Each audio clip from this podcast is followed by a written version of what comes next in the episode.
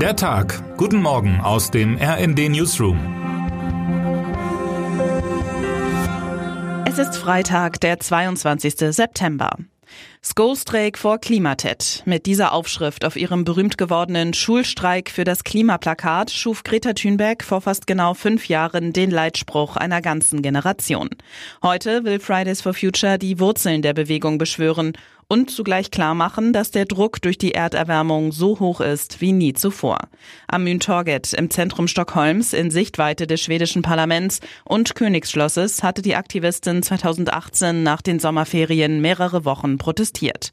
Auf ungläubiges Belächeln oder angedrohte Sanktionen bei Fernbleiben vom Unterricht folgte bald die Einsicht, dass Schülerinnen und Schüler weltweit die Nase voll hatten. Immer wieder würden Klimaschutzinitiativen von Politik und Wirtschaft auf die lange Bank geschoben verschoben, während der Planet weiter auf den Point of No Return zusteuere. Gegen Mittag wollen die Demonstrierenden in Thünbergs Heimatstadt eine Kundgebung starten. Eine Woche nachdem schon in vielen anderen Städten neue Klimastreiks liefen, mit Bannertiteln wie Unsere Welt brennt oder Klimaschutz statt Rüstung. Ihre Befürchtung? Kriege, Krisen und Konflikte drücken die Dringlichkeit einschneidender Treibhausgasreduktionen im öffentlichen Bewusstsein immer mehr in den Hintergrund. Thünberg, inzwischen 20 Jahre alt, hat einflussreiche Rückendeckung. Nicht nur jugendliche Eltern und oft auch Großeltern in aller Welt, sondern viele Mitglieder der Forschergemeinde solidarisieren sich. Und die Zeit scheint immer knapper zu werden. Die Erhitzung der Meere gilt als eine der Ursachen dafür, dass es in diesem Sommer so viele und heftige Stürme und Überschwemmungen Überschwemmungen gab wie selten. Im thüringischen Nordhausen könnte an diesem Sonntag etwas geschehen, das für manche Einwohnerinnen und Einwohner ein verheerendes Signal wäre, bei anderen aber offenbar auf breite Zustimmung stieße. Der AfD-Kandidat Jörg Prophet soll gute Chancen haben, in der Kreisstadt am Südrand des Harzes nächster Oberbürgermeister zu werden. Die in Teilen rechtsextreme Partei würde dann den Rathauschef in einer Gemeinde stellen, die mit dem früheren KZ Mittelbau-Dora in direkter Nachbarschaft eine der bekanntesten Gedenkstätten Raketen aus der Zeit der NS-Herrschaft hat. Hier wollte Hitler seine Raketenwunderwaffe V2 großindustriell fertigen lassen. Hier litten mindestens 60.000 Menschen, wohl um die 20.000 überlebten das Lager nicht.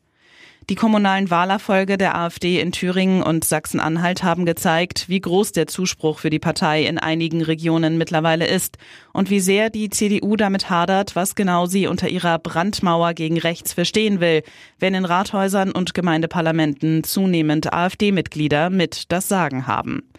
In Nordhausen rückt die Zivilgesellschaft jedenfalls zusammen. Der Leiter der Thüringischen Gedenkstättenstiftung, Jens Christian Wagner, sagt klar, was ein Wahlsieg Prophets aus seiner Sicht für die Stadt bedeuten würde. Ein Bürgerbündnis Nordhausen zusammen hat sich formiert.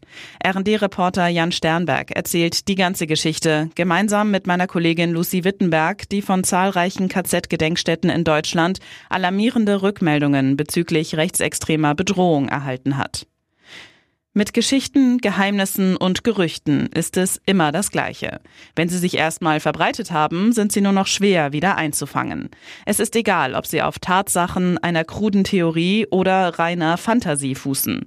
Am Ende ist es das Mystische, das Sensationelle, das Abenteuer dahinter, das die Leute in ihren Bann zieht und nicht selten in den Glauben verfallen lässt, dass da etwas Wahres dran sein muss.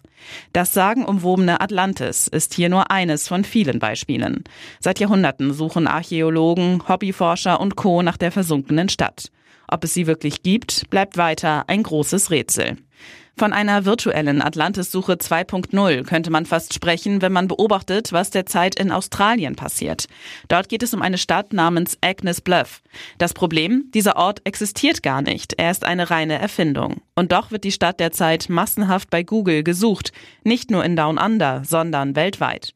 Zwischen Juli und August soll die Online-Suche um 1640 Prozent und im September um weitere 40 Prozent zugenommen haben.